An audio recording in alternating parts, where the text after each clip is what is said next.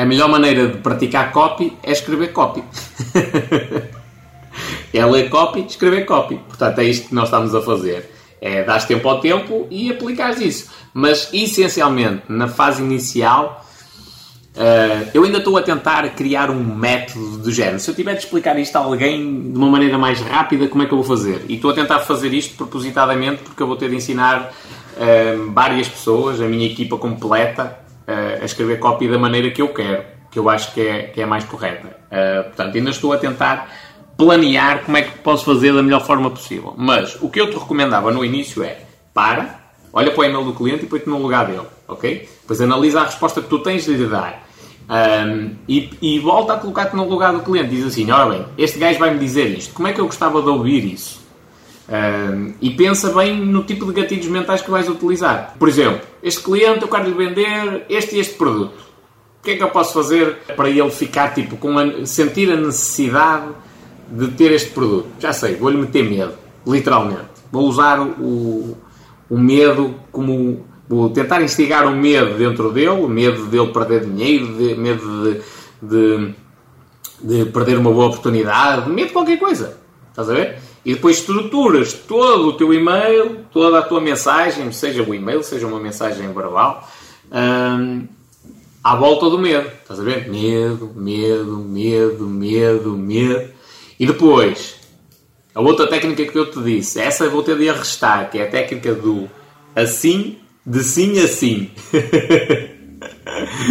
sim assim é o nome da técnica. É técnica sim assim, que é tentares ir ao longo do, do teu texto recebendo um sim em momentos diferentes do cliente. Sim, sim, sim, sim, sim, para no final faz a pergunta se ele quer comprar e ele responde que sim. E então o que tens de pensar é mesmo isto. Ora bem, olha, eh, mas, eh, como deve compreender, esta esta situação podem acontecer. Eh, e acredito que concordo comigo. Estás a ver? Até pode não fazer uma pergunta tão direta, mas ele vai dizer sim, claro, concordo. E perante esta, esta situação, nós consideramos que esta seja a melhor solução para si, certo? E outro sim, estás a ver? Tal, tal, tal, tal, tal, tal, tal, tal, mais um sim, mais um sim, mais um sim. No final, fazes a venda. Mas, essencialmente, e respondendo assim de uma maneira mais direta àquilo que tu me perguntaste, copy é, é é treinar, treinar, treinar, treinar. Se quiseres desenvolver isso também a nível falado, que ajuda bastante, uh, especialmente porque tu podes ser um excelente copywriter. Estás a ver? Isso acontece muitas vezes. Eu até acho que os copywriters são assim bichos antissociais. Tu vês os gays a falar, tipo, parece, parece que nunca falam na vida, estás a ver? Uh, mas que quiseres treinar o à vontade comercial uh, normal, tipo o falar, a copy falada, tá, estás a ver? Não é ler é, é, é começar a desenvolver esta, esta habilidade, tipo fazer teatros de vendas, é simular. Eu, eu quantas vezes não estou aqui sozinho uh, e me ponho a falar sozinho? Porquê? Sei lá, tenho uma reunião importante, estás a ver?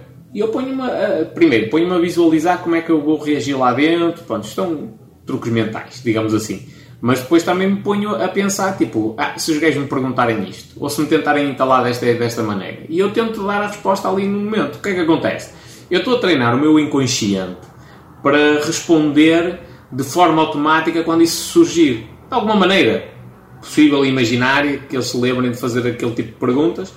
Um, ele, ele, o, o, meu inconsciente responde, estás a ver? Por isso é que, quando tu me fazes uma pergunta e, e tu dizes, ah pá, eu, tu tens...